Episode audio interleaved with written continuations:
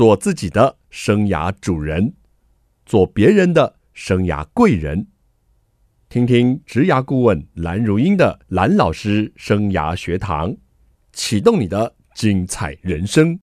听众朋友好，欢迎透过环宇广播电台和 Podcast 收听蓝老师生涯学堂，我是节目主持人蓝如英蓝老师。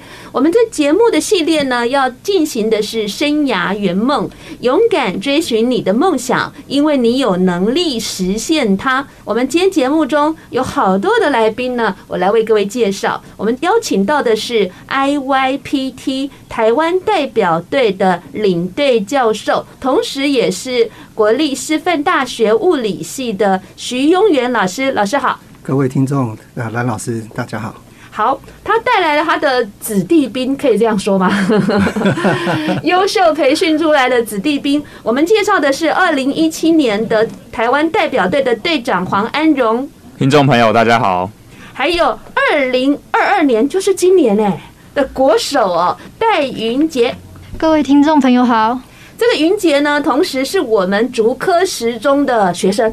对，没错，你是高三？对，我现在高三。OK，所以也是我们新竹之光哎，谢谢，好厉害，好厉害。那 IYPT 到底是什么？这个听众朋友，快点手机拿出来 Google 一下。好，那我让教授来告诉你们，你们就很清楚什么是 IYPT 了。教授，请你跟我们介绍一下什么是 IYPT。那国内又是怎么样来产生这些国手呢？IYPT 是一个国际性的物理竞赛，那它竞赛是用英文进行的，而且是用口语讨论的方式进行物理的讨论。那这个竞赛在竞赛的前一年，他会先公布十七个题目，让参赛的队伍他进行研究。是，那这个研究会包含实验的实作、理论的模拟，那最后还会希望用理论去解释物理的现象。是。那最后这个题目本身呢，因为要让学生进行研究，所以他这个题目都是开放性的，没有结论的。哦。但是为了让学生容易入手，是，所以题目的很重要一个重点就是它很容易再现。哦。就很容易做出现象，但是现象都会很复杂。对。好难哦。其实。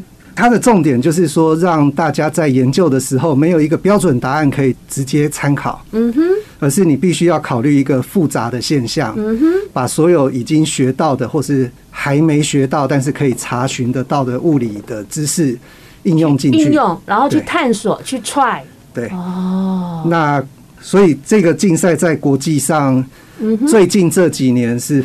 大家都非常的重视，嗯嗯，那参加的国家也从原来的大概三十个国家，是。现在整个膨胀到大概五六十个。哇，哎，还据说是物理的世界杯啊？呃，他们是想要用这个方式来呈现，是。那他的竞赛也非常的像，只是他需要动员的这个评审的人数也跟世界杯一样非常的多。对，他跟。考试为基础的那种竞赛学习是不一样的，对，完全不一样的。嗯嗯，因为刚刚听您介绍，要实做，还要理论模拟，而且这是一个 open 的题目，就觉得好难哦。而且更重要，对我们台湾的学生来说，要用英文对去辩论或讨论。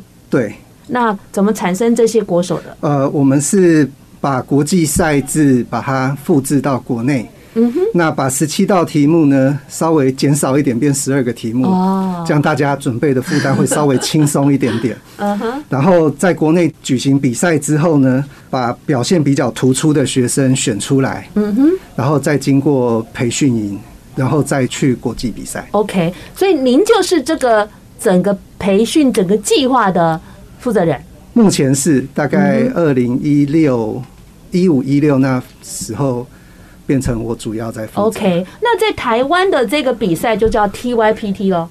对，就是把 International 的 I 改成台湾的 T。OK，所以如果家长或者是学生，你们对这个样的比赛啊感到兴趣，想更进一步的了解，就可以上网去搜寻关键字啊，IYPT 或者是 TYPT，对不对？对。对。那这样的计划其实需要 sponsor 哎。是。哪一个好心人做了这个好心的事情？呃，我们在整个计划开始的时候，那时候整个计划的发起人就是我们师大物理系的贾志达老师啊，和林明瑞老师，是他们去找到了。远东集团的徐有祥先生纪念基金会、嗯、是，那目前是他们几乎是全额赞助这样。所以呢，我在那个网络上搜寻哦，那个我们的网站上哦，它有冠名，就是徐永祥杯台湾青年学生物理辩论竞赛。是的，好，因为他负担了这一个样的培训的跟比赛的相关的费用。他不但负责所有的培训出国，还包含国内竞赛哇和奖金。哎呀，我们真的要感谢他，非常感谢，真的要感谢他哈。听了以后，我都觉得大家会不会觉得这样的一个比赛哦，其实蛮特别哦，那也是强度蛮强的一个比赛。对。嗯，那我们就让这两位国手来说说哈，怎么会想要参加这样的比赛呢？好，当然是年纪大的先了哈。我们先请二零一七年我们台湾代表队的队长安荣来跟我们说一下，你怎么会想要参加这样的比赛？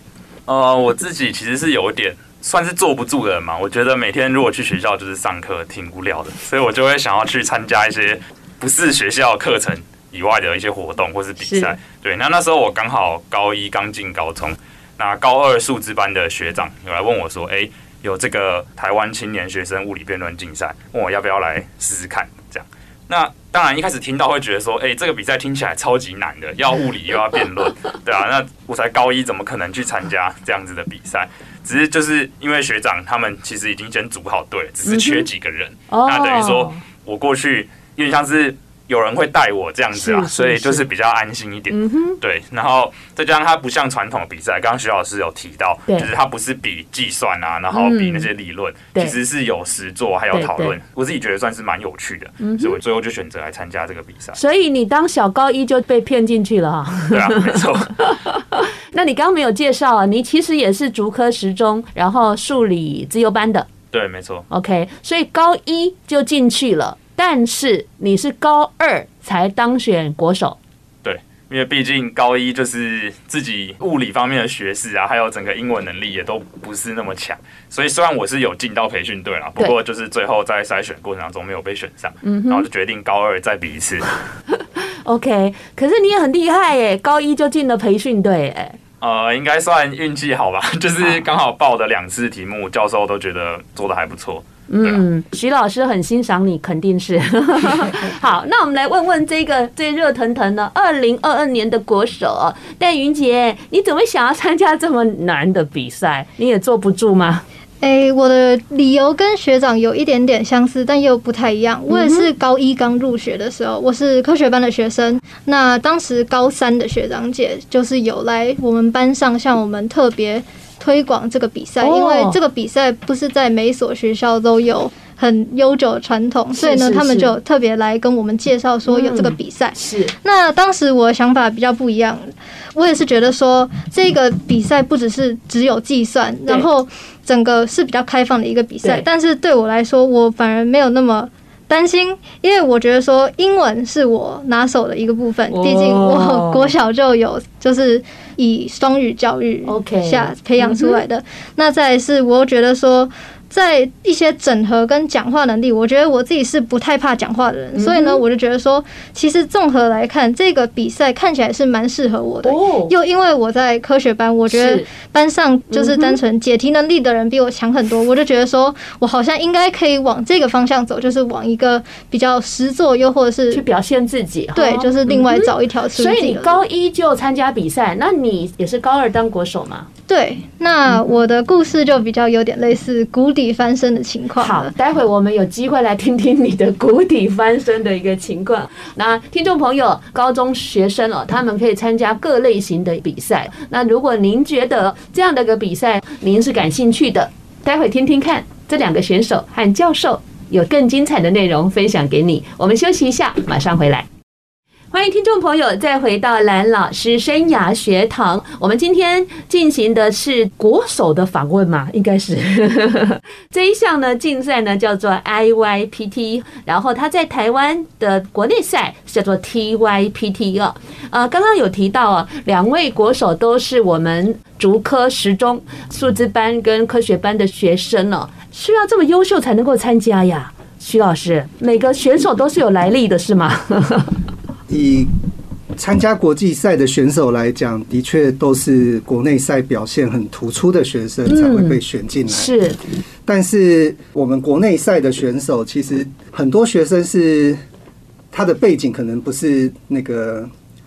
科学班不一定是这样的背景，其实大部分都不是，大部分不是，大部分不是，大部分都是一般的班级。是，那当然他们在准备的时候需要需要相当多老师的帮忙，嗯嗯嗯。但是我觉得更重要的是他们的动机要足够强烈，是，然后愿意自己动手。OK，这重点大家有听到喽，甚至要笔记哦。好，那两位就凑巧就是优秀中的优秀嘛，哈。来，那我问一下安荣。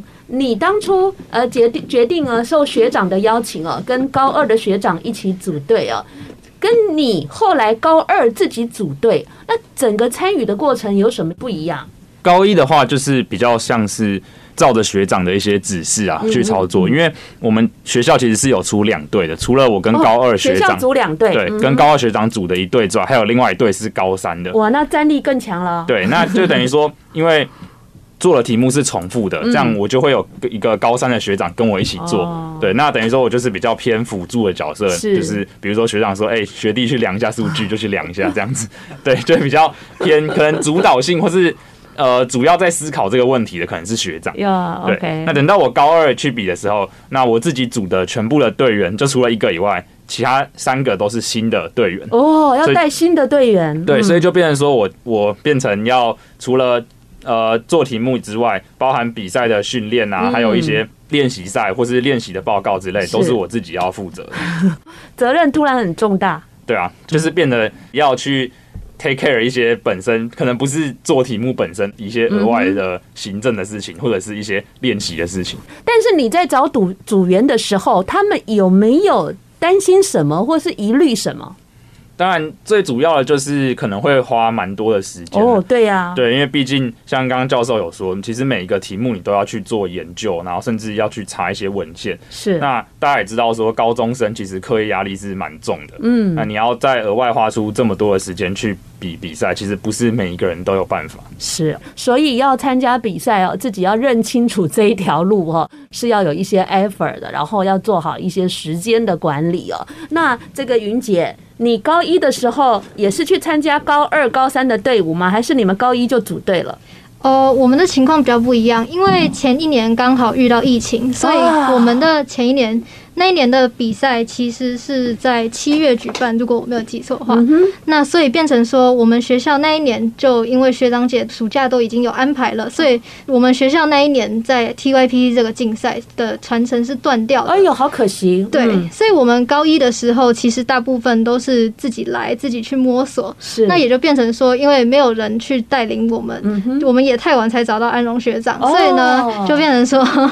我们那一年的竞赛成绩其实没有很好，就甚至是倒数的。但是你们有意愿，很棒。然后呢？对，那所以我们当时就觉得不太甘心，就变成说在高二的时候，我们就决定再参加一次。然后我们也跟就是安荣学长当年的做法一样，就是我们除了高二自己组一队之外，我们还有另外再去找高一的学弟妹来和我们一起参加。那这个时候人手变多了，就可以去分配一些工作。对，那所以整个效率跟整个成果呈现出来的就比较好。所以在第二年的时候，我们高二队是拿到了银牌的成绩，国内赛的银牌，很棒啊。那时。所以你们是巴着安荣教他教你们是吗？对，班荣学长就是在整个半年的准备过程当中都有来跟我们介绍，不管是比赛规则，又或者是告诉我们一些报告哪里可以改进的地方，帮我们很多。那所以这样的比赛都要靠学生吗？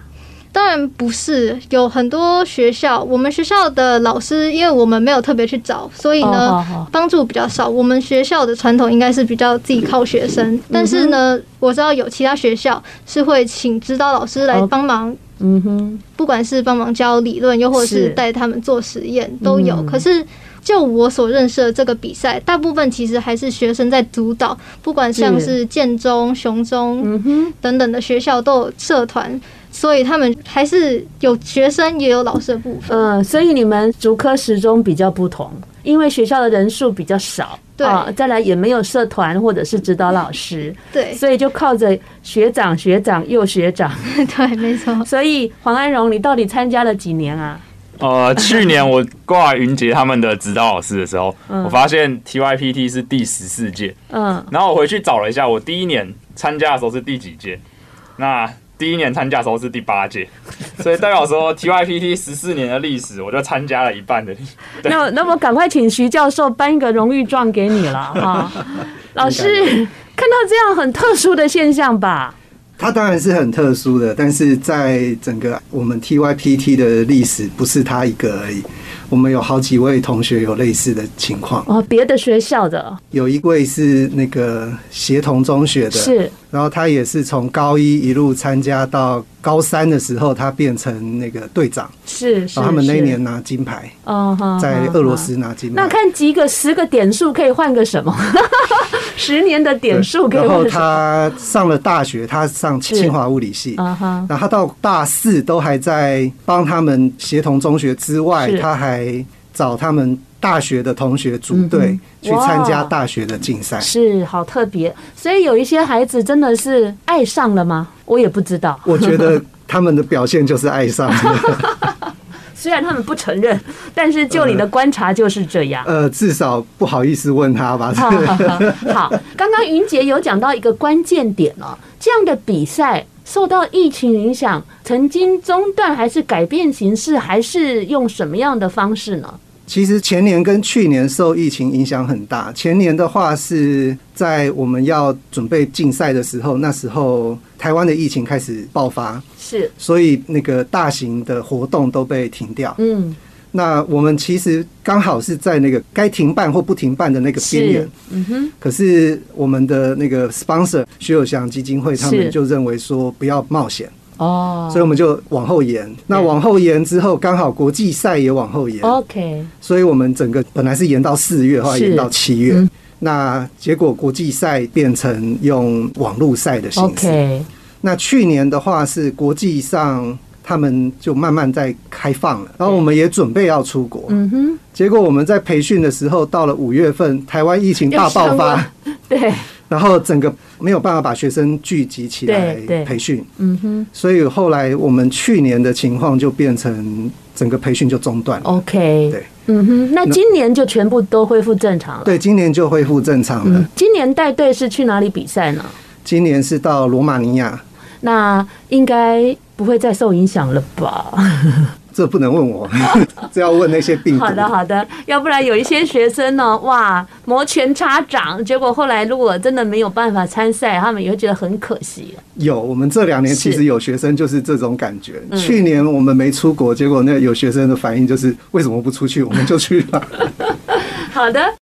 欢迎听众朋友再回到蓝老师生涯学堂。蓝老师生涯学堂是每个礼拜二晚上七点在环宇广播电台 FM 九六点七跟听众朋友空中见面。在隔个礼拜二早上七点您上班的时候，有听到节目的重播。还有在各大 Podcast 的平台都有蓝老师生涯学堂节目的播出。听众朋友可以锁定你喜欢的收听方式，跟着蓝老师一起来学习。我们今天节目呢进行的是生涯圆梦啊，勇敢追寻你的梦想，因为你有能力实现它。在我们节目现场的来宾呢，是 IYPT 台湾代表队领队教授，同时也是师大物理系的徐庸言教授。各位听众，大家好。还有我们的两位国手，首先这位是我们的前国手，二零一七年代表队的队长黄安荣。听众朋友好。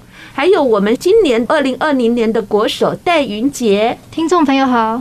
好，这两位国手呢，都是我们优秀的竹科十中毕业的学生跟现任的学生。哎，我好奇耶，你现在高三了，你的升学目标会是读什么科系？你对物理特别的喜欢吗？我对物理是蛮有兴趣的，但是就如同我参加这个比赛一部分原因，我不认为自己适合单纯一个科目，嗯、我觉得自己是比较适合多元的、同整跟多多元的。嗯，所以还在探索自己未来要读什么样的科系。对，加油哦！好，老师，我想请你跟我们谈谈哦。您带这个国家的培训队也这么多年了，那您在培训选手哦，看到他们参赛的表现，这几年下来有什么不同？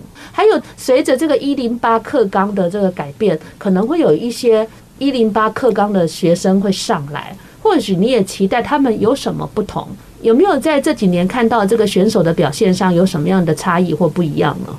比较早期的选手，他们的表现其实比较像是单纯的解题目哦。那当然，经过培训之后，他们的呈现会稍微有点改变，但是开始的时候是这样。那这几年我们就发现学生。在刚开始参加的时候，他们对问题的理解和呈现的方法就比较接近一般研究成果呈现的方式。对，就是感觉得出来是学生方面也有进步。嗯哼，那当然从某个程度上来讲，因为毕竟都还是高中生，对，所以他们呈现出来的东西其实还是相对比较片面一点的。OK，那经过培训之后，我们希望他们。就是表现出来的是说，对整个问题有深度的理解，嗯嗯，然后而且把这个理解变成就是有效的呈现出来，嗯嗯嗯，那甚至可以向对手的队伍提出有深度的问题。OK，对，那个培训啊，如果入选了国家队的培训，这个培训好像期间很长诶，我记得。如果用日历来看是有点长啊，这 是大概三个月。呃，对。可是他们还要上学啊。哦，当然我们在之前的话呢，我们大概每两个礼拜的周末，请他们过来，然后跟我们进行讨论。在你们释放大吃大。对，在我们这个师大物理系，在台北公馆。嗯，如果是雄中的很远呢？哦，对他们就变成每个周末要坐高铁来回。是。对，但是我们当然就是会补助他们全额包交通费和住宿费用。是。所以你们是选到全台湾优秀的高中的选手？基本上是。嗯，国家队通常入选几个选手，然后最后会选出几个选手呢？我们。通常是选十二到十六个左右，嗯哼，然后最后呢是会选出五个。OK，很竞争哎，其实还蛮竞争的，难怪高一选不上，开玩笑，道行还不够哈。好，那我就想请问这两位这个国手啊，哎，高中功课很重哎，然后还要去培训，你们是不想要读书了呀？有没有遇到这种挣扎呀？有啊，基本上。就是要想办法取得一个平衡吧。嗯，对，我觉得就是像我那时候在培训的时候，基本上假日要去师大训练，那教授讨论完就会丢一堆东西之后回去做啊，回去做这样。对，所以那我平日晚上就是那时候每天就是在学校留到大概九点左右才回家。对啊，然后都没什么时间读书。你妈妈没有骂你，我知道。应该是没有吧？对啊，所以在课业上的话，那时候我就是采取就是。尽可能的啊，在课堂上想办法把该听懂就听懂，回家不需要消化就消化，啊，回家不需要特别去复习，就赶快把作业写一写就好了，这样子的策略。嗯对啊，但是你很夸张哎，你高一也去培训，高二也去培训，高三你当领队学长又要去培训，你是有不同的成长吗？对啊，就是说，呃，当然前面有说高一自己的实力还没有那么。到，所以那时候我去的目的比较像是，只是希望可以多学一点东西。嗯、那在明年的时候，我自己准备的更充足的话，是再来挑战国手这样。嗯、那高三的话，其实就算比较轻松了，因为就是比较偏 交代同学做做做，就是出嘴巴，就是叫大家赶快去做事情，这样就好了。帮老师的小助手是吗？对，差不多是这样。Review 他们的进度。对啊。我觉得孩子呢，要圆梦的这个历程哦，真的还是要付出一些的辛劳跟努力。那云姐你呢？培训的过程这么的漫长，其实我自己也是遇到很多时间上的问题，因为当时培训刚好就是高二下的时候，那我本身也有参加，就是例如学校合唱团。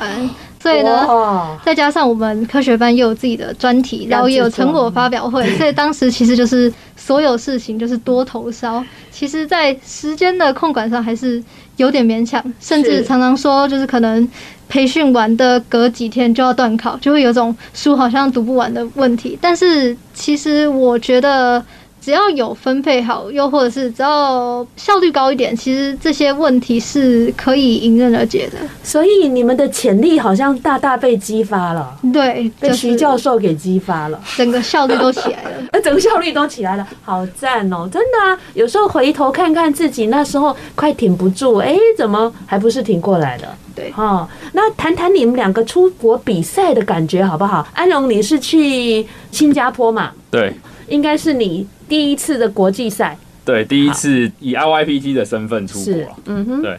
那在那边，我觉得主要是我们在当地都会有一个学生的领队，那学生领队。我们那一年的领队叫 Clyde，那他其实真的蛮友善的，然后加上新加坡其实华人很多，是，那他会讲中文，就已经是非常亲切啊，对啊，那甚至说到我们比赛结束之后，在当地有几天的旅游时间，他还特地请假来陪我们一起去旅游，哦，对啊，所以我觉得就是说，在新加坡是一个很好的经验，因为有这个学生 guide 的协助啦，让我们。不论是在比赛上面啊，或是在其他活动上面，都变得非常方便。你那一次的比赛，你主要负责的是什么角色呢？就是每个队员基本上都会担任 reporter，就是报告者的部分。那同时，我还是当年就是台湾队最主要的 opponent，就是上台去跟别人做反辩、反方的角色，攻击别人啊。对，因为本身就是。表达能力应该还算不错啦，然后再加上有一些物理方面的思考能力，很会抓别人的漏洞弱点吗？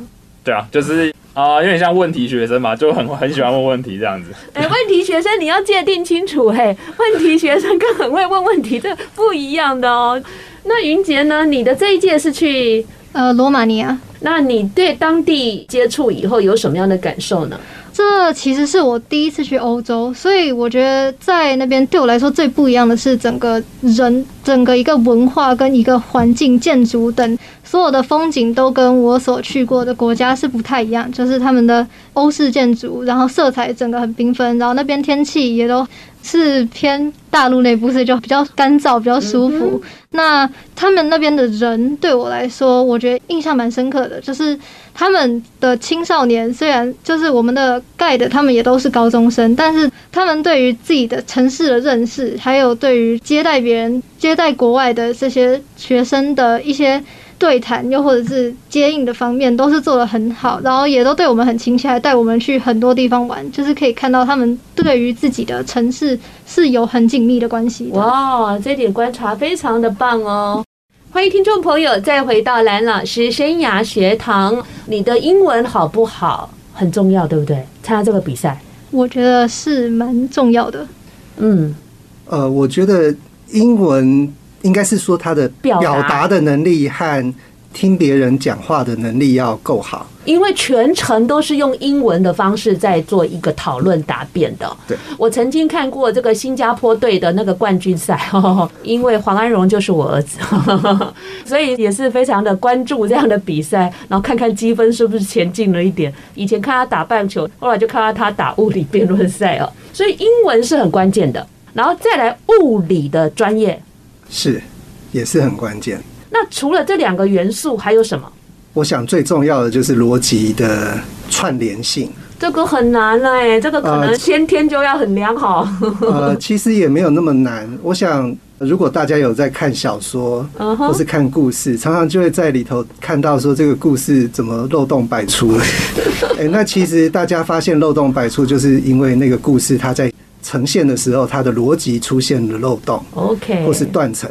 嗯，那我这边讲的这个逻辑的串联，就是说，在解释物理现象、实验现象的时候，你用的理论，那可能要用好几个理论，但是这几个理论彼此之间的逻辑应该是要能够串联起来的，那不应该有出现矛盾，嗯，或是说只能片面的片段式的解释，然后全部整合起来之后。就好像不是那么回事的情况。OK，那你们两位要打这种比赛，还在国际的舞台上，压力很巨大哎。基本上是，尤其是像我刚刚有说，我是负责担任 opponent，所以我是反方的角色。那每一场基本上我都要上场，那前一天除了我自己准备明天可能需要报告题目之外，我还要去思考说我们怎么去拟定一个策略去攻击对方的题目。那我记得基本上国际赛都没有睡得很饱了，对啊，都是晚上赶快去想隔天的策略这样，然后早上又要很早起来去比赛，对啊。嗯，你那一届是得到银牌嘛？世界的银牌。对，没错。什么样的因素让你们可以得到这个好的成绩？我觉得就是团队的成员，其实每个人都付出蛮多的，然后再加上不同的队员有不同的特质啊。像我自己本身是比较擅长表达的，嗯，那我的其他队友像是有一位建中的队友，他的物理能力就非常好，所以因此我在台上当反方的时候，很多时候他是提供我很多意见。他会递小抄给你，对，他就是传小抄跟我说：“ 哎，你可以去。”讲这个论点是什么？那我可能可以点出问题，但是我不见得会有一个好的 solution。嗯，那他就会提供我 solution。所以整个团队的搭配之下，让我们能够有还不错的成绩。嗯，那云姐，你这一届的成绩也非常好哎，也是世界银牌，对不对？对，我们是拿到银牌第一名的银牌，好厉害哦！银牌中的冠军。好，那你们这个队伍，你觉得为什么会得到这么好成绩？它有什么样的关键的因素呢？我曾经有跟带我们的学长们讨论过这个问题，那我们得出来的结论是，其实我们这一年的情况比较像是说，我们花比较多时间在做实验上，所以跟前几年的战绩比起来，我们应该是在报告的成绩上面提高了一些，所以才有办法有这个成绩。好，教授你很厉害诶，都会用很多的学长国手来再继续的传承培训，诶，这是一个很关键的因素吧，教授？呃，我觉得的确是很关键。嗯，呃，因为我们在参加国际赛的前两三年，主要是老师在培训学生。是。那我那时候就觉得，老师跟学生讲话的时候，其实有一点隔阂。是。对，你们太深奥了。其实我觉得是有些东西我们已经觉得很自然了。就是很自然，你就该这么想的。对。但是学生其实不认为这个很自然，他觉得我需要有人稍微带领我。是。那所以我们在前两届过后，到了第三、第四届，我们就找一些学长回来帮忙。嗯哼。那刚好那时候有一位前国手，他是。Frank 也是安荣最崇拜的学长了，也是安荣的学长。对，那他很热心的回来帮忙，而且他在帮忙的时候呢，也真的扮演了老师跟学生之间的桥梁的角色。是是是。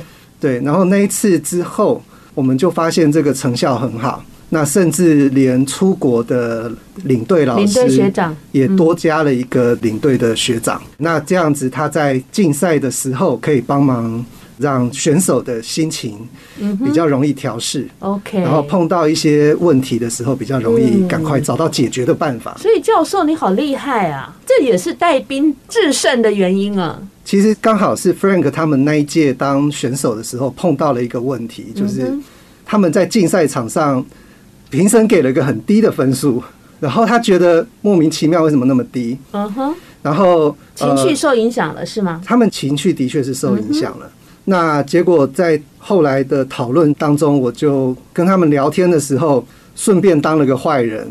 那我当坏人的方式不是说骂他们，而是说他们提出的问题，然后我用模拟他们的对手回答的方式，然后有点像耍无赖。嗯哼，那他们就觉得很莫名其妙。但是我说，我告诉他们。对方用这个方法，其实在逻辑上可能是有他的立足点的。那他们经过一个晚上，大概用这个方式讨论了一个多小时之后，Frank 他稍微有接受到这样子的概念，嗯哼，然后他们的队长也接受到这样的概念，所以他们之后的表现就变好了。OK，那安荣你呢，也当这个领队学长，带着你下一届到北京去。对，是的。嗯，那这样的一个经验有什么样的不同呢？觉得就是当领队学长比较像是一个传承的角色啦，就是像刚刚老师说的，可以搭在学生跟老师之间的一个桥梁了。是对。那我自己就是比较以辅助的角色，就是以我过去的经验去给他们一些建议，比如说，诶，他们可能某些国家可能比较擅长做什么样的题目啊，或者是说，诶，你们在选题的过程当中可以有怎么样的考量，这样子去以辅助的角色去协助他们。好，那。你们两位非常的支持高中生们参加这样的比赛吗？呃，我自己是觉得这个比赛对我来说收获是蛮多的，不只是仅限在物理还有英文方面的成长。我觉得它带给我是一种去寻找问题，然后去尝试解决问题的能力。那这个能力其实是一辈子受用的。所以我会蛮推荐，就是如果你对于物理这方面是有点兴趣的，那你其实可以尝试来挑战看看。OK，你变成代言人了。云杰推荐吗？我也会蛮推荐各高中生去参加这个比赛。我觉得在这个过程中认识的人，就是不管是教授，不管是学长，又或者是其他参赛同学，又或者是甚至进到国际赛认识其他国家的人，我觉得他们所拥有的知识跟一些特质，都是对我来说是非常宝贵的。你好会讲哦，一下就称赞到两个人了哈，一下称赞教授跟学长，以后他们两个还会再帮你啊。虽然你现在也很积极在帮你的学弟妹哦，我觉得好棒，教授。他们都宣传完了，你觉得这样的比赛呢？未来要怎么样继续的去推动它？就像我们刚开始讲的，这个竞赛本身的强度非常的高，是。那学生在准备的时候，其实需要的资源相对的多，对。所以我们目前的整个推广，就是希望说，我们找一些老师，然后提供参考的资料，是针对每一年的题目去找适当的参考资料。然后呢，我们也希望能够整理出一些相关的实验怎么去准备。是，而且我们想到提供的准备不是单纯的说把现象做出来，而是让大家在做实验的时候可以很有效率的得到数据。嗯哼。那我们希望透过这样子的方式，可以让更多的学生，嗯哼，没有特殊背景的学生也能够。参加这样子的活动，然后希望大家在参加这个活动的过程中呢，能够培养出研究的能力，是，然后体验一下真实的研究是什么样子的情况。因为我想，台湾未来的就业市场会有很大的一个区块会是跟研究有关的。非常谢谢教授的说明哦。这个比赛我真正觉得是一个好的比赛，因为我亲眼看到我的儿子参加了三次。那也在大学这么多年了，都还回到他的母校竹科十中来指导学弟妹。我真的觉得这是一个好的比赛，所以我就特别安排在节目中介绍给各位听众朋友。再加上我们竹科十中的这位云杰很棒哦，担任我们的代表队得到了世界的银牌，也值得被报道给大家知道。这期节目谢谢大家的收听，下个礼拜蓝老师生涯学堂我们空中再见，拜拜，拜拜。